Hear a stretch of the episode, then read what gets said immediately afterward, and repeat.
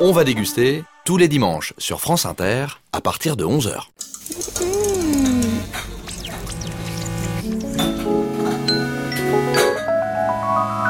On y va pour les deux plats du jour. Je peux goûter comme ça? Oui, oui, oui, bien sûr. The menu, please. Oh, tu trouves ça perhaps the most important day in our shared past, Thanksgiving. Thanksgiving, l'Amérique s'arrête de travailler. Alors ce repas traditionnel, c'est bien de la dinde, ce repas traditionnel, c'est bien du maïs, des cranberries, c'est bien de la tarte euh, comme on peut en faire aux États-Unis. George Bush a inauguré l'idée qu'il y aurait une dinde qui bénéficierait de la grâce présidentielle. Thanksgiving sans dinde, c'est comme un 4 juillet sans tarte aux pommes. Ça suffit, vous deux, c'est Thanksgiving aujourd'hui, alors essayez de coller tous les deux. Happy Thanksgiving Good morning everybody and welcome. Bienvenue sur le plateau dont on va déguster. Il existe un événement qui rassemble, qui réconcilie une Amérique plus polarisée que jamais. Enfin une fête où les États-Unis sont vraiment unis. Happy Thanksgiving, le fameux week-end de Thanksgiving commence ce jeudi 22 novembre dans quelques jours. Tous les Américains sont dans les préparatifs pour cette fête qui est sans doute la plus importante de l'année et qui répond aussi, on va le voir, à des règles culinaires bien précises. On en parle avec notre invité du jour, Kathleen Clarity, good morning. Good morning. Merci beaucoup d'être avec nous aujourd'hui, Kathleen. Merci beaucoup de m'avoir invité. En direct, bah, c'est nous qui vous remercions, vu les très belles choses que vous nous avez apportées. Il y en a partout sur ce studio. Vous êtes né à Chicago, vous avez grandi dans le Minnesota, vous avez déménagé en France en 1986, vous avez passé un CAP à l'école Ferrandi. Aujourd'hui, vous êtes cuisinière à l'atelier des chefs. Et vous êtes l'auteur d'une grosse somme qui est déjà un ouvrage de référence, on peut le dire. La cuisine américaine familiale et authentique. Je l'ai à mes côtés, j'ose à peine euh, le soulever tellement il est lourd. Il pèse combien? Oh, il pèse son poids. Il voilà. pèse son poids, c'est ça, c'est bien dit. C'est un gros bébé, la cuisine américaine familiale et authentique. C'est édité aux éditions Hachette Cuisine. Et plein de choses, je le disais, sur la table dont on va déguster aujourd'hui, dont cette très belle tarte qui est sous votre nez, ou plutôt sous votre micro de France Inter. c'est C'est le pumpkin pie. pumpkin pie, évidemment. On peut pas faire un Thanksgiving sans pumpkin, pumpkin pie. Il faut pas être dyslexique. Ça va pas être simple. Ouais, ils sont de la fête et je les retrouve aujourd'hui. On entend déjà Elvira Masson se moquer de moi. Ce sont mes chroniqueurs. Bah, il y a donc Elvira Masson, évidemment, et Antoine Gerbel. Bonjour à tous les deux. Good morning. Good morning. Ça va, Ça Elvira va et vous? Oui. Pleine forme. Alors Euh, on fait un tour par euh, New York avec un crochet par le Deep South. Ça vous va? Ah bah parfait. Southern Cuisine. De New York jusqu'à la Ouais. Southern Cuisine, ça nous plaît. Antoine? Ben nous, bien évidemment, que boire avec la dinde, mais aussi pourquoi notre Donald national Ah. menace-t-il le vin français? Oui, intéressant. On va revenir sur cette euh, polémique qui a embrasé Twitter il y a quelques jours.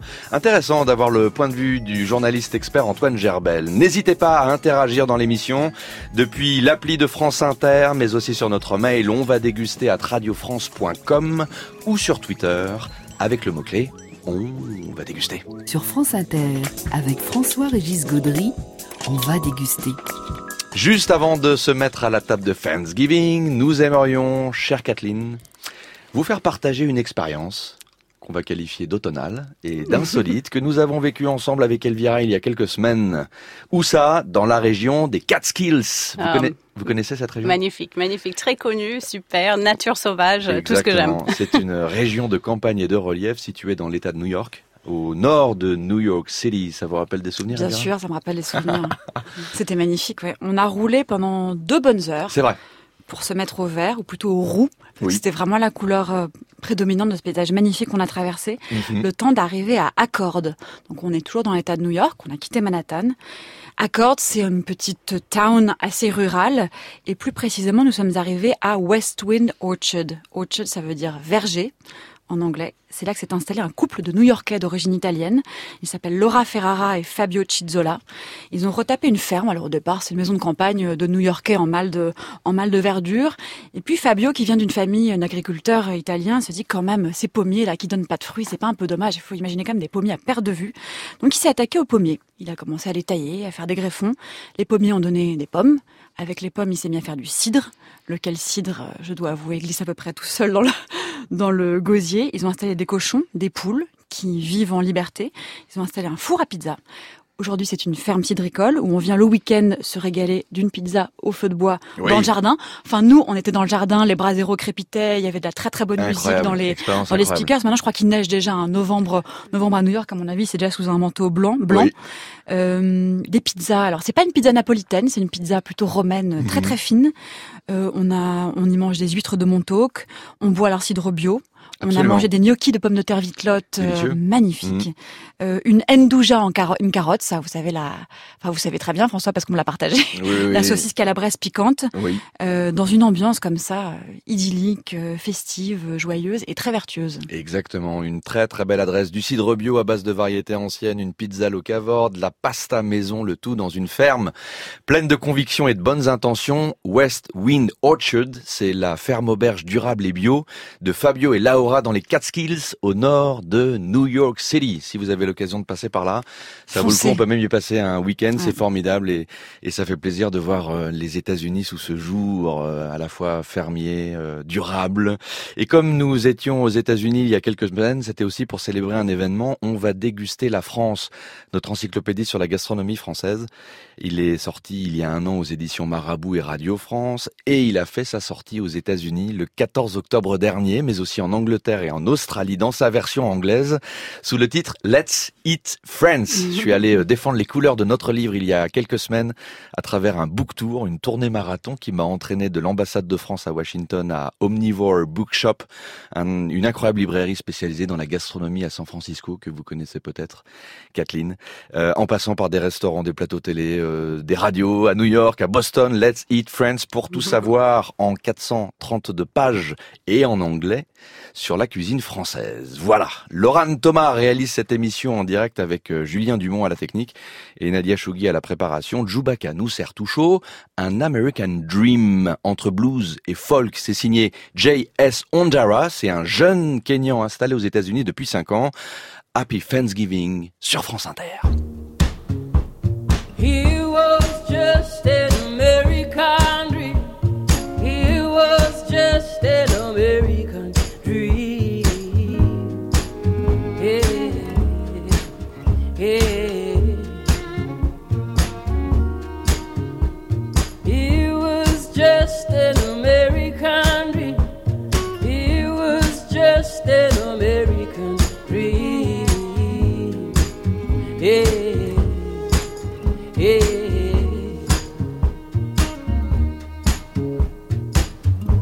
Lover, don't you come down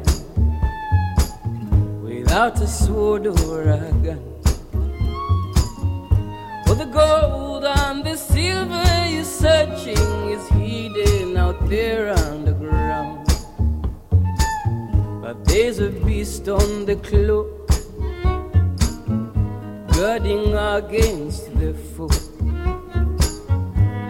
Ghost from the river is watching, she won't let you get any close. He was just an American dream. He was just an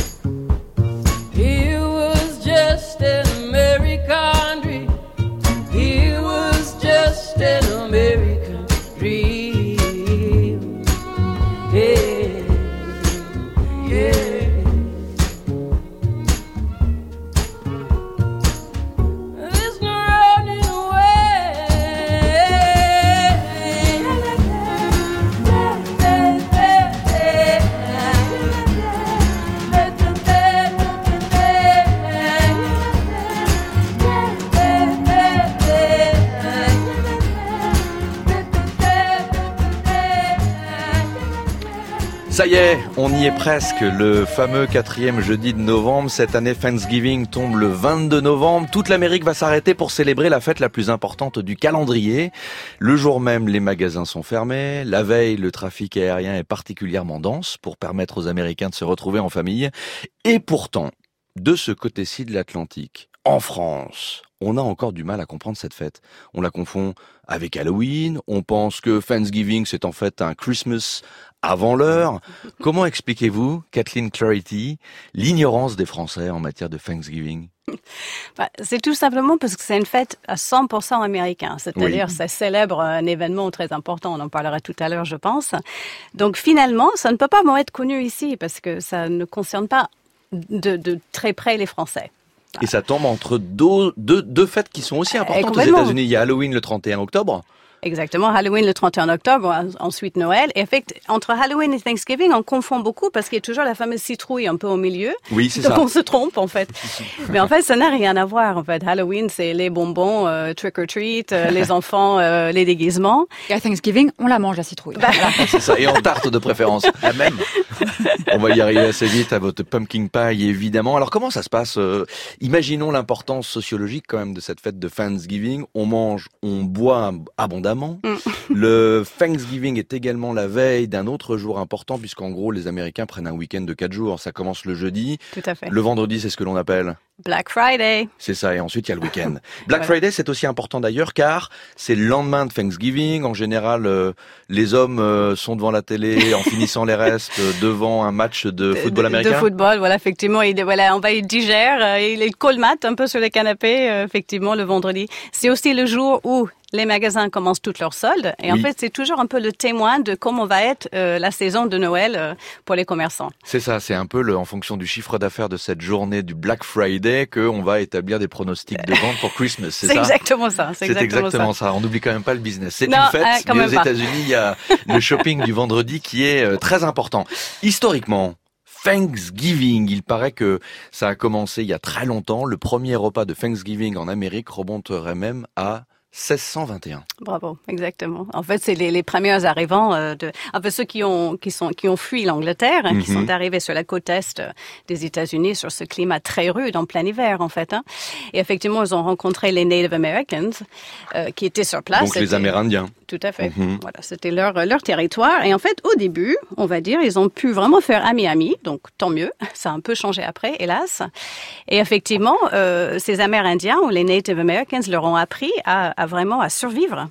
Parce que c'était tellement différent de l'Angleterre, vous imaginez, il y avait des, voilà, des bêtes sauvages, il faisait froid, c'était quasiment impossible de cultiver quoi que ce soit, et leur ont tout appris, dont certains plats, certaines, euh, certains ingrédients qu'on va retrouver systématiquement dans les, dans les plats de Thanksgiving, le maïs, la dinde, les légumes racines, en fait ce qu'on avait sur place. Et la fameuse squash, enfin le, le fameux... Et ben, le pumpkin. Les courges, Toutes les absolument. courges, exactement. Thanksgiving, euh, littéralement, c'est l'action de grâce. C'était quand même hérité d'une tradition qui existait dans les sociétés paysannes euh, de la vieille Europe, euh, qui Oui. consistait à remercier. Au départ, ça a une signification religieuse. Hein. On remercie le Seigneur pour euh, l'abondance des moissons. on le remercie pour tout ce qu'il a fait de bien dans l'année. Tout à fait, c'est exactement ça. Et le terme abondance, c'est exactement ça. C'est-à-dire, c'est une, c'est un énorme repas, très copieux, bien plus copieux que que, que de raison, ça c'est Mhm. sûr. Mais en fait, c'est pour remercier, pour montrer toute cette abondance que la terre nous fournit. C'est ça. Donc c'est plutôt joli comme. euh, Et c'est presque plus important que le repas de Noël aux États-Unis. Ben, en fait, j'ai- presque, parce que c'est, c'est toute la famille va se réunir forcément à Thanksgiving. À Noël, on va peut-être voyager à droite et à gauche, mais Thanksgiving, c'est quatre jours, euh, tout le monde voyage.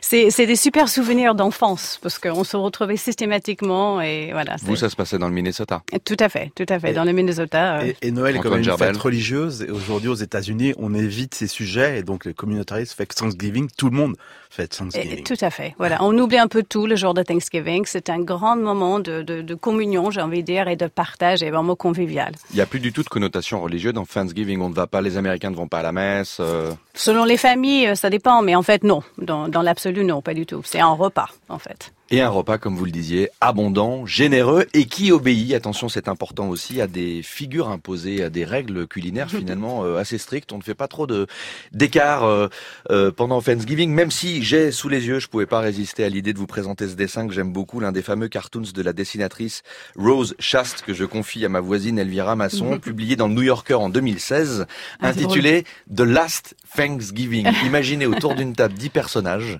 Donc c'est la traditionnelle table de réception ovale qui est totalement vide. Il y a des convives qui affichent tous un visage fermé. Une bulle qualifie le régime alimentaire de chacun. Gluten-free, intolérant au lactose, strictement cachère, vegan, euh, gourmet pointu, etc. Est-ce que les États-Unis, avec l'essor effectivement de ces particularismes alimentaires, arrivent encore à s'entendre autour de la dinde, autour des figures imposées de Thanksgiving Kathleen Clarity? Alors le dessin est, est, hilarant. J'adore. On peut le trouver en ligne assez facilement. C'est sûr que c'est un peu ça, mais on va dire Thanksgiving, on oublie tout. C'est pas grave, en fait. Effectivement, peu importe le régime alimentaire, euh, on va mettre la dinde. C'est ça ce qui, ce qui m'amuse beaucoup, parce que les États-Unis étant un pays énorme, il y a plusieurs ethnies, il y a de, de- de- plein de cuisines différentes, mais Thanksgiving, coûte que coûte, ça va être la dinde. Et on l'a la dinde, figurez-vous. Elle est en train de circuler autour du plateau dont on va déguster. Ça sent d'ailleurs très très bon. Vous nous l'avez préparée. Elle figure évidemment dans votre euh, livre qui est, on peut le dire, vraiment un livre extrêmement copieux avec euh, toute la cuisine américaine. Alors pas seulement on le verra, des hot dogs, du burger. euh, on- les Français ont évidemment tendance à caricaturer cette cuisine. C'est vraiment l'identité américaine culinaire dans toute sa diversité, du nord au sud, de l'est à l'ouest. Il y a un chapitre dédié à Thanksgiving et là on ne peut pas éviter bien sûr cette fameuse stuffed turkey Voilà. avec une euh, recette de farce que vous nous expliquez tout de suite. Oui, tout à fait. Alors, c'est une farce très complète. C'est pratiquement une garniture euh, à lui toute seule. Moi, je le fais à base de chair à saucisse, de cornbread, plein de petits légumes, une garniture aromatique, un peu de fond de volaille, euh, un peu bon, de hein. porto rouge, des noisettes, des pommes. euh, voilà. Et ça, on farce, on farcit bien la dinde, on ficelle la dinde, on la, et on la rôtit bien. Alors là, juste pour la petite histoire, euh, il y a des très très belles dindes aux États-Unis. Heureusement, on est en train d'aller plus vers des free range, en fait, vers les, les dindes fermières. Élevé en plein air. Elle est élevée en plein air et on trouve des super dindes en France dont je fais une petite mention parce que je l'ai fait plusieurs fois dernièrement. C'est la dinde rouge des Ardennes. La dinde rouge des Ardennes. C'est vrai que la dinde n'est pas forcément la volaille la plus plébiscitée pour euh, nos fêtes à Noël. On Pas préfère éventuellement le, on pré- oui. on préfère le chapon. ou- Oui. faut savoir que cet animal a été rapporté par les conquistadors d'Europe et les Pilgrims l'ont euh, côtoyé, ce- cette volaille, Tout à fait. euh, en, en arrivant aux États-Unis, car c'est vraiment une volaille d'origine américaine. D'ailleurs, pour la petite histoire, ça a failli être l'emblème national avant l'aigle. Ah bon Je suis contente qu'il ait choisi l'aigle quand même, hein, c'est mieux. Euh, mais la dinde, pourquoi est-ce qu'elle est un peu boudée? Parfois, c'est parce qu'on ne sait pas la cuisiner. Elle est toujours sèche. Mais alors là, je peux vous dire, hein, avec cette recette-là, non, franchement, elle est, elle est très très farcie. On les badigeonne. Enfin, c'est c'est facile à préparer. Et, et voilà. Et vous l'arrosez tout le temps Ah, Tout le temps. Tout le temps. Et c'est pas sec. Et puis, il y a une histoire de température. Enfin, vous allez, vous allez pouvoir voir tout ça dans les recettes. Votre farce est prodigieuse et il y a un petit côté euh, sucré-salé Ah oui. très très agréable. Il y a de la texture. Euh, on devine, euh, j'imagine, non? Chestnut? Il- Des, chestnuts, Des- des- des- exactement. des- Des, des- noisettes. Oui. Et- Ah, pas- non, il y a- non, châtaigne. sorry. Châtaigne. Non, il n'y a pas de châtaigne. Non, c'est hazelnut. The hazelnuts, exactement, Noisettes. les noisettes. Noisettes. Voilà, le, le dinde marron, c'est plutôt français. Nous, on met pas de chestnut ou de, ou de Mmh, marron. Délicieux. Non, vraiment, très Ah, très bon. c'est la recette merci. en ligne, évidemment, sur franceinter.fr à la page, on va déguster.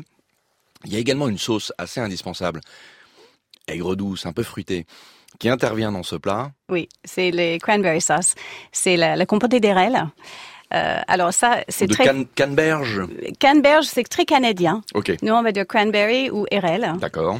Euh, si vous arrivez à en trouver des fraîches, et on en Mhm. trouve, j'en ai trouvé à Paris, on en trouve de plus en plus, c'est très facile à faire. Hein. Tu fais cuire ça dans un sirop de sucre, mais c'est tellement bon, c'est tellement bon, parce qu'en fait, il y a une pectine naturelle dedans. Mhm. À la cuisson, le pectine se met en place. Une fois qu'elle est refroidie, on a une gelée naturelle, mais c'est juste top, quoi. C'est un fruit génial, comme il y a une astringence. En plus, même si on met beaucoup de sucre, ça reste quand même très très frais en bouche. Quoi. tout ça à fait. Ça c'est fait ça, ça. quand on la met en bouche. Ouais. 300, dans votre recette, 340 grammes de canneberge fraîche ou surgelée. On en trouve dans certains magasins surgelés, il faut le préciser.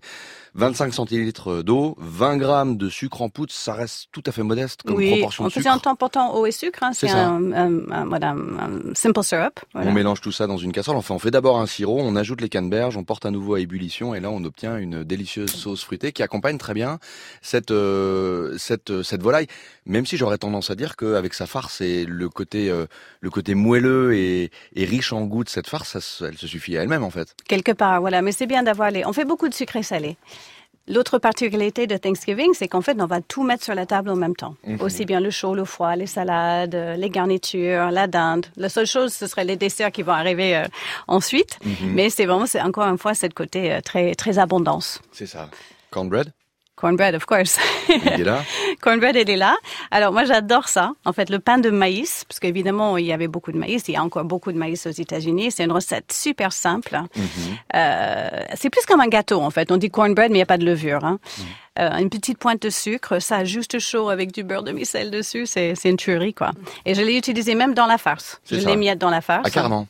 Voilà, comme ça, à la place du pain de mie, en fait, ouais, on va mettre un peu de, de cornbread dedans. Et à la page 142 de votre livre, La cuisine américaine familiale et authentique aux éditions Hachette Cuisine, il y a le pain de maïs, mais inspiré Ah, de- d'un chef que vous appréciez beaucoup, qu'on connaît pas en France, faut le reconnaître, Oui, et les- qui euh, contribue pourtant énormément au, au- à la remise au goût du jour de traditions anciennes du sud de, de- de- des États-Unis, notamment de Caroline du Sud. Hein. Exactement, voilà, c'est Sean Brock. Sean Brock. Ah, vous qui a connaissez plusieurs- Elvira ou pas? Pas du tout. On va y aller, non? Oui, je vous accompagne. Ouais, ouais, Mais voilà, allons-y tous les trois avec Antoine peut-être. Oui, oui, je suis, je suis. Oui, c'est un chef un peu rock'n'roll hein, qui est vraiment génial et qui effectivement qui a remis au goût du jour tous ces produits anciennes, enfin tous ces ingrédients anciens euh, du sud, dont le riz, parce que ah, le riz c'est très labor intensive, c'est-à-dire il faut beaucoup de monde, il faut beaucoup de travail. Effectivement, au moment de, de l'esclavage, on va dire, il y avait cette main d'œuvre. Euh, malheureusement euh, très disponible. Donc à la fin de tout ça, et qu'est-ce qui s'est passé? En fait, on est arrivé avec les riz euh, instant, euh, les, les, les Quaker Oats et autres, hein. Pas Oats, mais les, les Uncle Ben's, pardon, D'accord. qui est un riz pré-cuit qui, ok, voilà, c'est quand même pas pareil, quoi. Donc Sean- euh, Sean Brock a réintégré le, Ca- le Carolina Gold, Oui. qui est un riz absolument fabuleux. Donc Et une en fait, variété ancienne. va- variété ancienne qui est absolument délicieuse et surtout donc le fameux cornbread avec des variétés très anciennes de maïs avec du avec de la poitrine de, de, de porc bien gras on, on fait fondre tout ça. On, on cuit en fait le la préparation de cornbread euh, à même la à même la cocotte en oui, fait. c'est ça, c'est tout à fait bien montré et bien illustré dans votre photo très appétissante. et c'est bon c'est super bon en fait. Mais c'est, vous avez goûté, Elvira? C'est délicieux, je trouve. Car pour le- lever toute ambiguïté, il s'agit absolument pas d'un gâteau, mais d'un pain qui accompagne en fait les plats salés de Thanksgiving, particulièrement Thanksgiving ou d'ailleurs euh, à toutes occasions? Dans le sud, euh, très souvent en fait. Ça va être le pain qui va accompagner les plats dans le sud, les barbecues pour le 4 juillet et autres. Euh, mais effectivement, on l'utilise beaucoup pour les farces et pour Thanksgiving aussi. Avec du lard fumé, de la farine de maïs, de la polenta précuite, un peu de bicarbonate de sodium et du sel, on obtient, franchement, euh, il y a un œuf aussi. Et un œuf et aussi un peu de, de buttermilk. En Ah, fait. de buttermilk. Du lait ribot ou du, du babeur. Les ribots ou babeur, absolument, si on veut évidemment adapter euh, cette recette de cornbread à notre contexte euh, français, la recette sur franceinter.fr et puis dans le livre, bien entendu, de Kathleen Clarity. Qu'est-ce qu'on boit pour Thanksgiving aux États-Unis? La réponse avec Antoine Gerbel. On va déguster sur France Inter. Happy Thanksgiving, Antoine Gerbel, on peut trinquer On peut trinquer, bien Allons-y. sûr. En avance. Alors avant, bien évidemment, de parler de que boire avec euh, le repas de Thanksgiving, très riche, très complet, euh, donc on aura énormément de choix. Il faut quand même dire un mot sur une polémique Eh oui, qui est arrivée ces jours-ci. auquel on ne peut pas avoir échappé. On ne peut pas avoir échappé, c'est ce fameux tweet de Donald Trump quand il est rentré aux États-Unis, très énervé, on le sait bien, contre euh, le président Macron et, et les Français. Donc il a fait un tweet euh, disant en gros que euh, ils sont bien sympathiques ces Français, ils font de bons vins, mais nous aussi Américains on fait de très bons vins. Et puis bah, j'ai regardé quand même, nos vins américains ne sont absolument pas présents en France, alors que les vins français rayonnent et ils sont vendus surtout tellement peu cher euh, ces vins français aux États-Unis, il n'y a pas de taxe.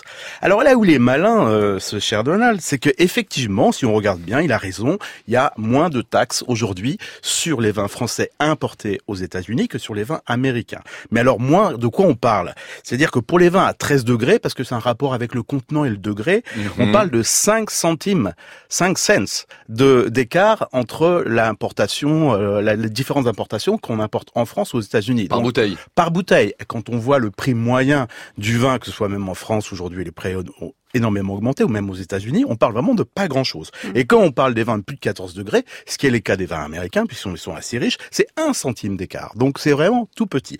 Mais il y a autre chose derrière, c'est qu'il faut savoir que nous, les vins américains, chez nous, ça représente 1% de la consommation des vins étrangers pas des vins euh, français, des vins étrangers, donc rien du tout. Alors que nous, on pèse énormément aux États-Unis, c'est notre troisième poste d'importation, d'exportation, puisque c'est 1,7 milliard, juste derrière l'aéronautique et la pharmacie. Et je crois euh, même que les Américains sont nos premiers clients. et c'est bien évidemment nos premiers clients aujourd'hui. Alors bon, c'est sympa parce que il, il- il met un petit un petit coup comme ça. Puis il y a, un- il y a un truc- une troisième lecture qu'il faut voir, c'est que le troisième fils de Donald Trump, Eric, de quoi il s'occupe? Il s'occupe d'un domaine viticole en Virginie, Ah ben voilà. bien évidemment. Un- un- une grosse winery type Disneyland, comme on aime beaucoup aux États-Unis, qui fait énormément de visites. Donc on vend plus autant de parapluies que de bouteilles de vin et de t-shirts, mais c'est très populaire. Et donc il a fait d'ailleurs pendant sa campagne euh, présidentielle, il a beaucoup parlé du vin dans ce sens-là. Donc il voudrait bien également qu'on découvre son vin. Bon, les critiques américains sont terribles avec le vin de Donald Trump. Mhm. Ils le qualifient, je vous dis, mais de moins que rien. Pour eux, c'est en a un qui dit c'est de l'eau, du sucre et peut-être un peu d'alcool. Donc vous voyez, on est on est vraiment très très méchant. J'ai- suivi l'affaire sur euh, Twitter. Je ne sais pas si c'est votre cas, euh, Kathleen, évidemment, mais il y a aussi beaucoup d'American wine journalists qui expliquaient juste, bon, euh, les Français euh, ne boivent pas tellement de vin américain, mais en même temps, est-ce qu'ils ont vraiment envie d'en boire? Enfin, je dis pas qu'il y a évidemment de très bons vins aux États-Unis.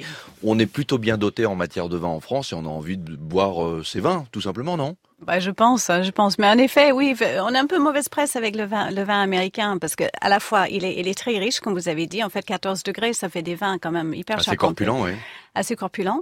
Euh, mais il y en a des très bons. Ça, ça, ça. Tout à fait. indéniable. Alors, bien évidemment. Alors, on est chauvin, c'est évident. C'est très. On boit plus de vin italien et espagnol en France. Hein, c'est des marchés qui se développent quand même plutôt bien.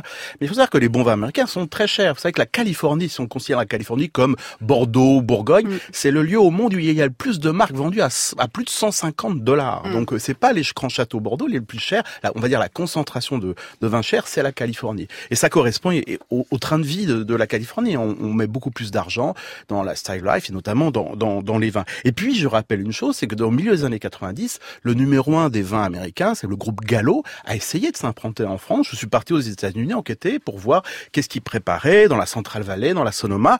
Et ils sont arrivés en grande surface avec beaucoup de moyens, ils ont mis beaucoup d'argent et ils sont repartis deux ans plus tard parce que ça n'a pas marché. Le Zinfandel, euh, qui était le cépage principalement mis en avant, eh ben on a le Carignan, on a le Grenache. Nous en France, on a même et des vins même espagnols qui sont très proches, qui sont beaucoup moins chers. Alors j'ai lu que Gallo revenait aujourd'hui au Gallo, sans jeu de mots, Welcome. euh, avec d'autres moyens. Avec ils sont malins, c'est-à-dire maintenant ils ont ils ont créé d'autres marques beaucoup plus euh, qui sentent le terroir, euh, qui Mm. rappellent un peu la tradition viticole qu'on aime bien en France. Et donc on va revoir très bientôt des vins américains. Aux États-Unis, on fait du vin en Californie. Euh, vous disiez qu'elle était en- dans le Maryland, non? Dans l'Oregon, Dans l'Oregon, alors partout. l'Oregon principalement, euh, il y en a au Texas, il y en a à peu près dans tous les États aujourd'hui, et surtout ce qui est nouveau, c'est la côte est, mais surtout euh, en Virginie notamment parce que c'est un spot touristique très important et que c'est vraiment un voyage touristique pour les Américains. Ils achètent un peu du vin, mais le circuit d'un domaine viticole américain, les Français d'ailleurs devraient en prendre exemple pour euh, notamment ce qu'on appelle le, le no-tourisme.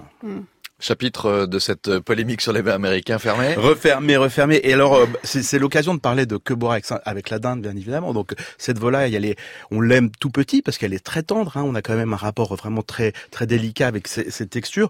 Il y a plein de choses. hein. Bon, quand on regarde les- ce que boivent les Américains, donc euh, euh, initialement, ils parlent de, de, effectivement de jus de pomme, jus de pomme un peu fermenté, début de fermentation. Ça correspond à la saison. On est à l'automne. Euh, et étonnamment, par rapport à cette saison, il y a le Beaujolais nouveau aussi qui arrive aux États-Unis. Donc, on voit souvent dans les, les restaurants le menu de Thanksgiving associé avec le. Beaujolais nouveau. Et ben voilà, l'amitié franco-américaine euh, Voilà. célébrée dans le verre. Voilà, mais sinon on trouve de tout. On pourrait dire qu'on pourrait mettre un blanc, mais ça dépend. Si on est sur une farce comme la vôtre, qui est très puissante, qui est quand même dans les associations sucré-salé, euh, effectivement, on pourrait prendre un blanc dans, en accord parfait. Mais comme moi j'ai j'ai déjà assisté à un repas de Thanksgiving, il y a plein de choses sur la table. C'est-à-dire qu'il y a, il y a beaucoup de desserts. Donc euh, bon, moi je pense qu'il faut plutôt prendre un vin un peu riche, un peu riche. Et, et on, donc, moi, je suis parti sur autre chose. Une version française. Euh, et ça me donne l'occasion de parler de Kéran, qui est un, un super côte du Rhône, qui est devenu cru de la vallée du Rhône. J'ai fait une belle dégustation euh, il y a quelques jours autour de, de, ce cru. Et je pensais à notre émission. Je me dis, mais ce côté fin, su légèrement sucré, un peu réglissé, mentholé, euh, ça va bien convenir. Alors, je vous ai amené un vin de Kéran aujourd'hui, d'un domaine pas très connu, parce qu'il y a quelques stars. Marcel Richaud, ça vous dit quelque Et chose? évidemment. Le Richard Gere de la vallée du Rhône, comme ça. on l'appelle. Mais il y a aussi euh, le domaine des Escaravailles, le domaine de l'oratoire Saint-Martin. Il y a quatre, cinq très beaux domaines. Kéran a eu des problèmes de quitter de ce, ce petit, cette famille des Côtes du Rhône village pour devenir vraiment cru. Bon, on va passer, c'est des histoires un peu politiques. Aujourd'hui, ils arrivent sur le marché. C'est entre 8 et 15 euros. Donc le rapport qualité-prix est vraiment très intéressant, bien plus intéressant que le grand voisin Châteauneuf-du-Pape ou même Gigondas, le petit voisin à l'est. Alors je vous ai amené le domaine Amadieu, des Amadieux. Euh, c'est pas encore très connu, c'est bio, c'est biodynamie, c'est fait avec une immense précision. C'est un jurassien qui est arrivé il y a 7 ans euh, dans le village, euh, ingénieur agronome, il a travaillé dans le comté longtemps. Après il, est, il, a, il a travaillé dans la grande distribution sur la logistique et puis il s'est dit ben, ma tête est vraiment pas faite pour ça. Je suis un homme de la terre et qu'on le rencontre, faut pas regarder ses yeux, il a de beaux yeux, mais surtout ses mains. Ses mains sont vraiment les, les, les mains d'un grand vigneron et il fait, euh, moi j'aime ces vins où vous pensez bien évidemment sud et vous fait rêver nord en fin de bouche. C'est-à-dire qu'il y a vraiment une énergie, une fraîcheur, une délicatesse. Ça, ça coûte, euh, voilà, j'étais, ça m'était l'occasion. J'ai traversé la rue ce matin, en face de la maison de la radio, j'ai découvert la- les petits domaines. C'est une cave qui Oui. est rue de Grenelle. Bien sûr. Hein, 208. Isabelle, la Renaudier, elle est toute seule dans cette cave. C'est une femme charmante et elle a une sélection parfaite. Elle me dit, je l'appelle, elle oui, j'adore Kéran et j'ai le vin. Elle, elle, elle nous a présenté la cuvée Garrigue et il y a une cuvée encore moins chère qui est la cuvée Vieille Vigne. On est autour de quel prix? Et là, vous parlez d'un prix caviste. Hein? Prix caviste, 14, entre 12 et 14 euros. Très bien, vous nous en rappelez les références Alors,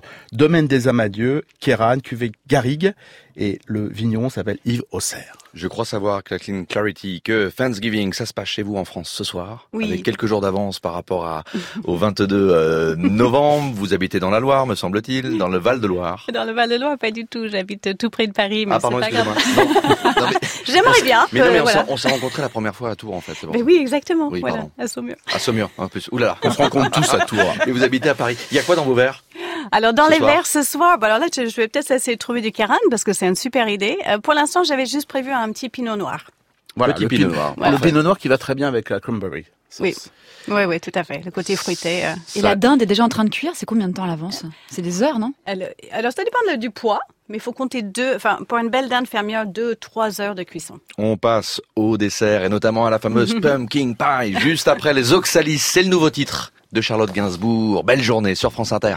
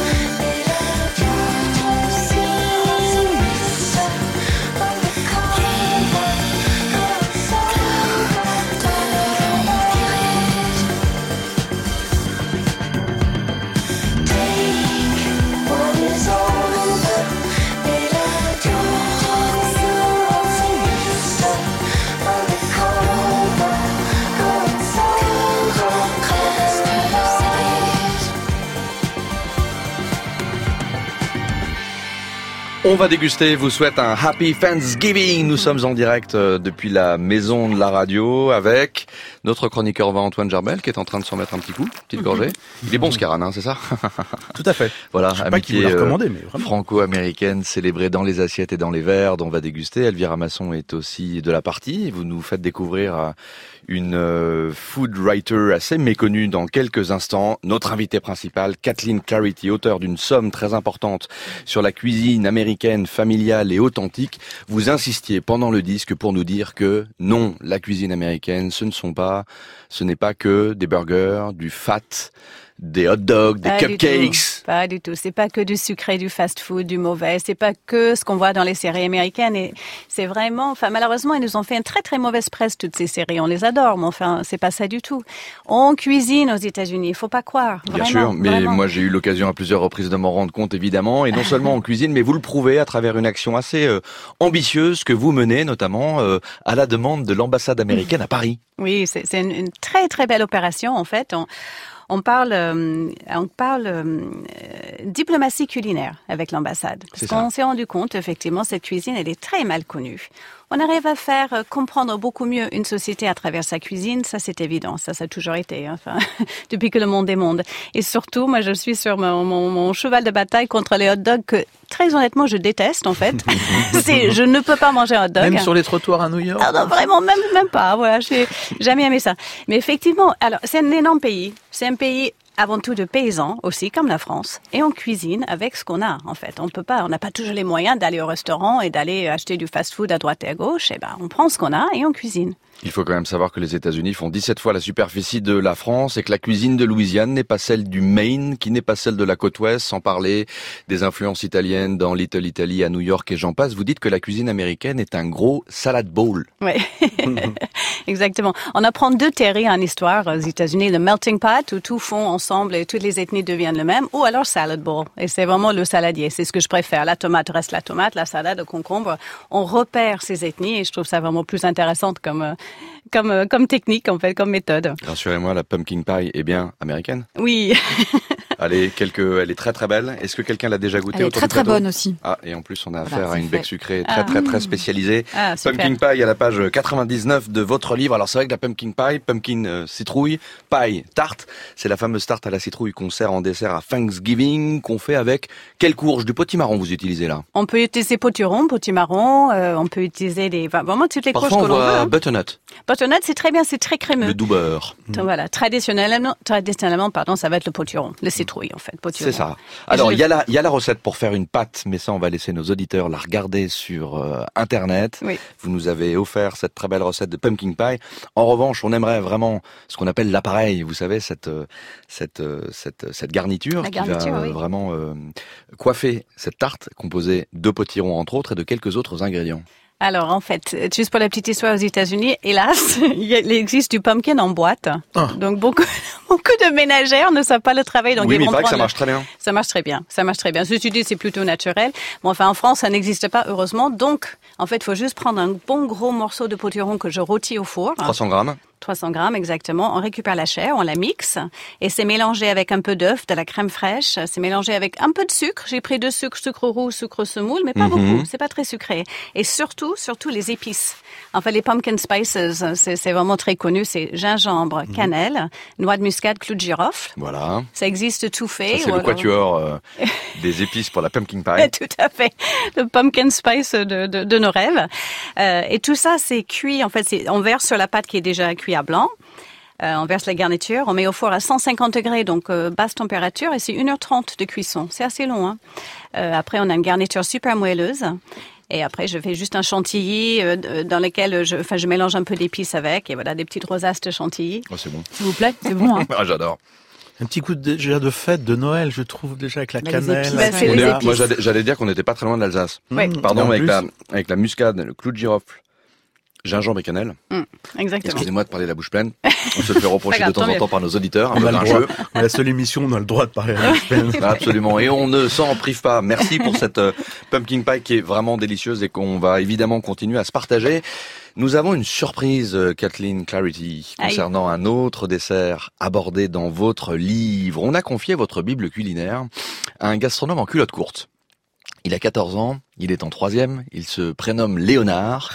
Il adore la cuisine en général et le baking en particulier, tout ce qui concerne euh, ces, ces- ces traditions pâtissières et boulangères euh, typiques des pays anglo-saxons. C'est un fou furieux de carrot cake et figurez-vous qu'il a testé le vôtre en suivant plus ou moins la recette.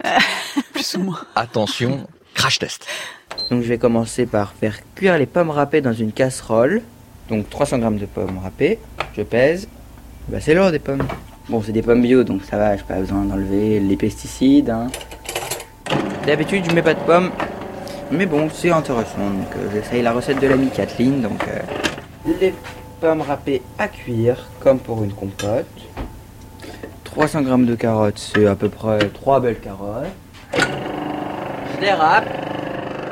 Moi j'aime bien la carotte cake parce que hum, ça fait un peu bizarre quand on y pense, mais qu'on se rend pas vraiment compte qu'il y a de la carotte et et puis ça change quand même quelque chose parce que ça a un bon goût, mais on sait pas pourquoi. C'est un peu mystérieux. J'aime bien le glaçage aussi dans le carotte cake, surtout. Préchauffer le four, c'est fait. Mélanger dans un bol la farine, le sucre, le bicarbonate, la cannelle, le sel et les quatre épices. D'accord, alors farine, c'est combien de grammes? 300 grammes. 250 grammes de sucre glace. Eh ben, on voit qu'on parle d'américain là. hein. D'habitude dans mon carrot cake je mets pas de sucre glace mais du sucre de coco. C'est autant sucré mais ça apporte plus de sucre naturel en fait. Donc c'est bon pour la santé. Je sais pas pourquoi elle met du sucre glace d'ailleurs. Moi j'aime pas trop la cannelle donc j'en mets pas. Et le mélange 4 épices. Est-ce qu'il y a de la noix de muscade là-dedans?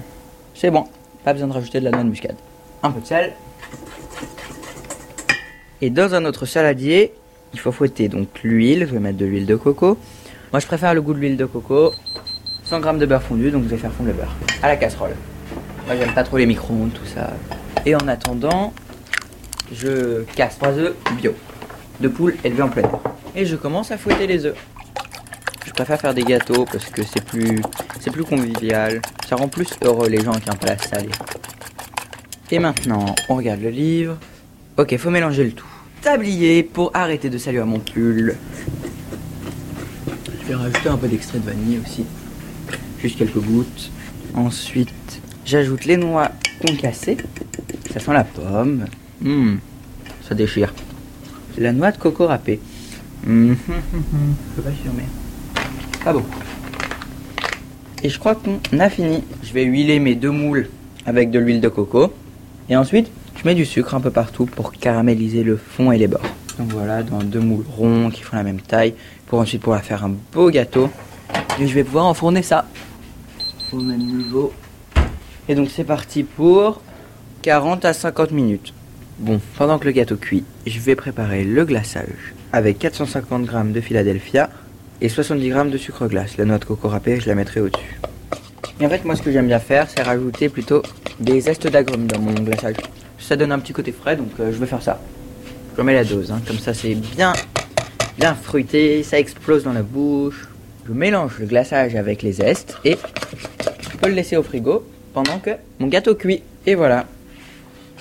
Le carrot cake de Kathleen Clarity, librement interprété par Léonard. Vous connaissez le patronyme de Léonard ou pas?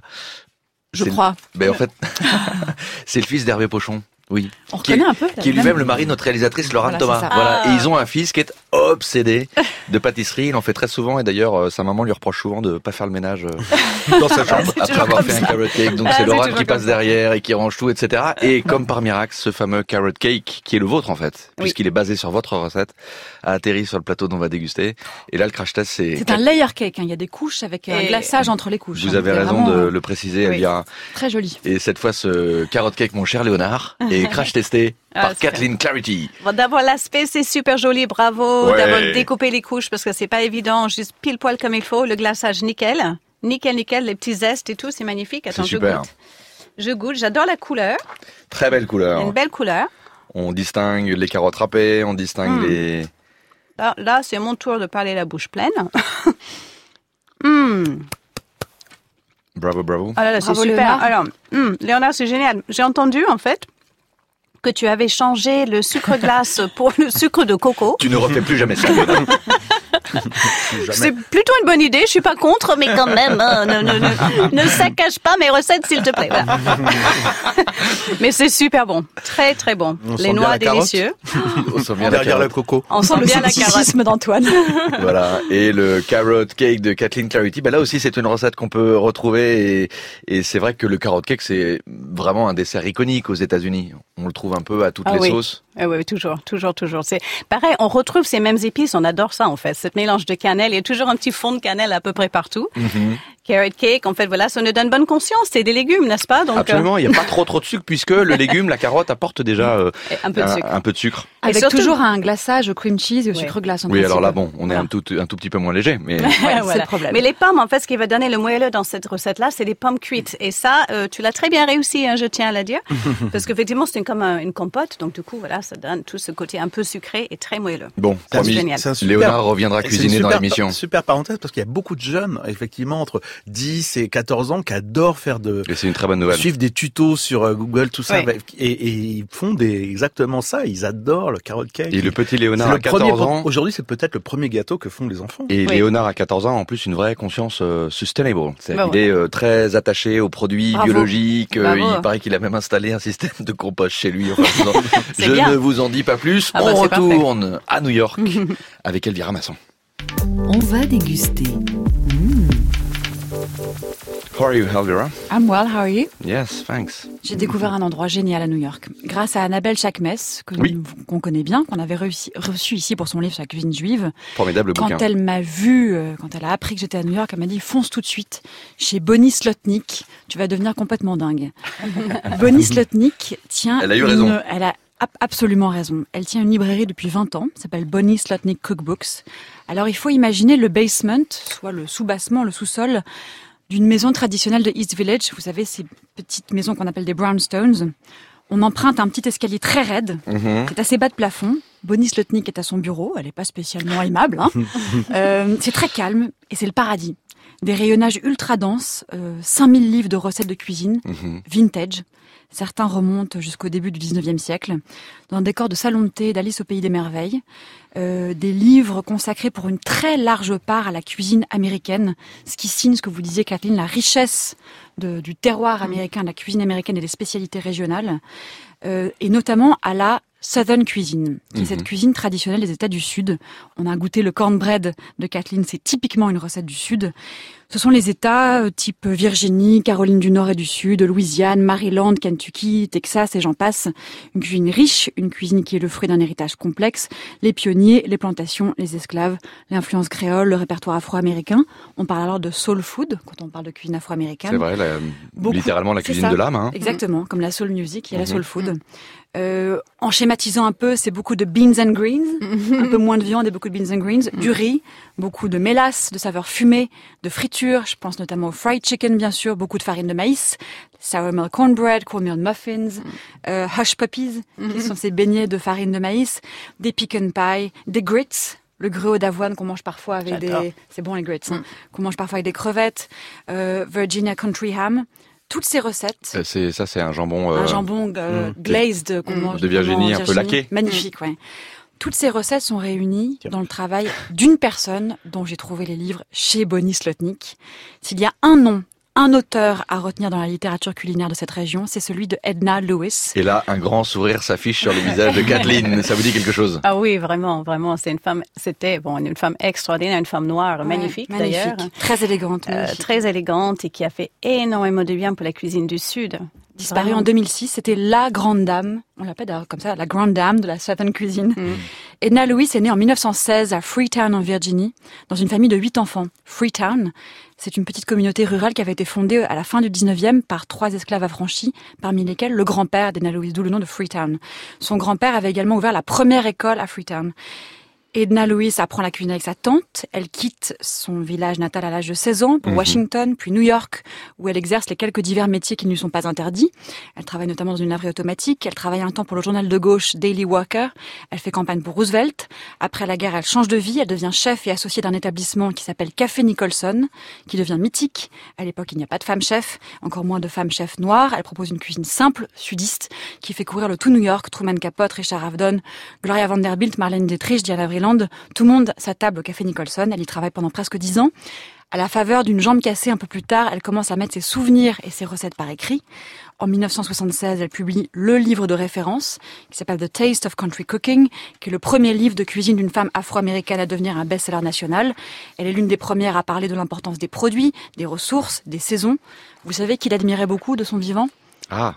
MFK Fisher, dont vous avez dont parlé, parlé l'autre à l'occasion d'une émission Avec qu'on a fait et Alice Waters, Alice la vie est bien faite, est une grande amie à vous. Tout à fait. oui, Kathleen. tout à fait. On oui. parle de la chef de Panis à Berkeley, Voilà. euh, près Oui. de San Francisco. MFK Fisher, la grande auteure qui avait signé la biographie sentimentale de l'huître, admirait beaucoup Edna Lewis et aujourd'hui, qui en effet dit lui devoir beaucoup, évidemment, ne serait-ce que pour le respect des produits des saisons, Alice Waters. Voilà. Voilà, et la boucle est bouclée. Et la boucle est bouclée, magnifique. Hommage à Edna Lewis. Et Traduisons ces livres, Vous avez, vous avez juste oublié de préciser que vous avez dévalisé cette fameuse euh, Ah oui, librairie new-yorkaise. Quelle magnifique librairie. J'ai vous acheté avez notamment, rapporté j'ai rapporté ce livre, qui est donc pas le, le Taste of Country Cooking, mais The Gift of Southern Cooking. Avec euh, cette jolie couverture totalement Magnifique. désuète. Ouais. Bravo, belle, euh, belle aventure. Redécouvrons-la, lisons-la, traduisons-la. euh, de la cuisine euh, au féminin aux États-Unis. Euh, Antoine? À propos de New York, un jour j'irai à New York avec toi, Ouais. Elvira. Et il faut surtout mettre à l'honneur aujourd'hui Pascaline Lepelletier, la première française devenue meilleure sommelière de Génial. France. Et pourquoi New York? Parce que elle est depuis dix ans au Racine New York, un super restaurant avec des vins nature qui est plutôt son esprit. Et pour rebondir sur les États-Unis, il y a des vins très lourds, mais il y a aussi de grands vins en ce moment dans la, cette mouvance de vin nature. Mm. Et aller au Racine New York, rencontrer Bravo à Pascaline Le Pelletier. Pascaline Vous avez tout à fait raison. C'est Angevine qui réussit aux États-Unis. Et, et le, le, le concours des meilleurs sommeliers de France marque un vrai signe d'ouverture en, en, en récompensant effectivement euh, une d'abord une, une, une sommelier sommelière, mais en plus tournée vers les vins au naturel. Tout à fait. Et il y a une femme récompensée, mais c'était un autre concours, ça s'appelait Sommelier et restaurateur en 79. Mais donc Pascaline, voilà. Ça, et je suis content parce que ces sommeliers se dépoussièrent un peu, tant mieux. Vive les femmes chefs et vive, vive les femmes sommelières. Voilà, et vive Kathleen Clarity qui a signé une très belle somme, la cuisine Woman américaine, familiale et authentique aux éditions Hachette Cuisine. On va essayer de vous piéger, il nous reste une minute, une minute trente avec quelques petites questions très rapides, réponses rapides. Vous êtes prête ou pas? Ça y est. Anchois ou pas anchois dans la salade niçoise? Dans, dans la salade niçoise, oui, souvent. Pardon. Dans la salade César, Caesar salad. Anchois, of course. Un- obligatoire. Obligatoire. On Sinon, c'est pas une Caesar salad. Quel légume dans le coleslaw? Euh, Pour vous. le chou. Oui. Carotte Pas de peu carottes. Oh, un tout petit peu peut-être, mais enfin, c'est avant tout le chou.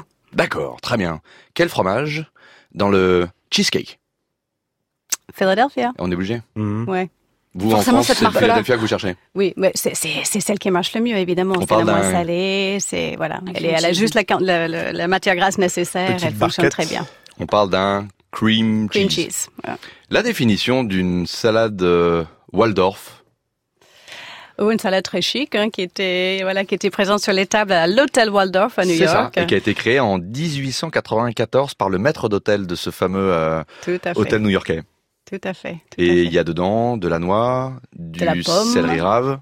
De céleri branche, on fait beaucoup de Et céleri céleri branche, branche en fait. On mange beaucoup de céleri branche, des pommes, des, des noix, une belle sauce un peu crémeuse. C'est ça. En fait, vous avez raison, c'est pas du tout céleri rave, c'est céleri branche. Céleri branche, beaucoup. Découpé, euh, absolument. Mm. Et elle est très très belle dans votre recette. Oula, j'ai découvert quelque chose de tout à fait intéressant à la page d'une recette que j'adore, la clam chowder. Oh, my favorite. Tomate ou pas tomate dans la clam chowder? Alors, il y a deux versions. Il y a la version Manhattan ou la version New England. New England, c'est avec de la crème et surtout pas de tomate. Et avec l'arrivée des Italiens sur Manhattan, ils ont allégé ça, ils ont mis de la tomate. Donc, euh, il y a une guéguerre entre les deux.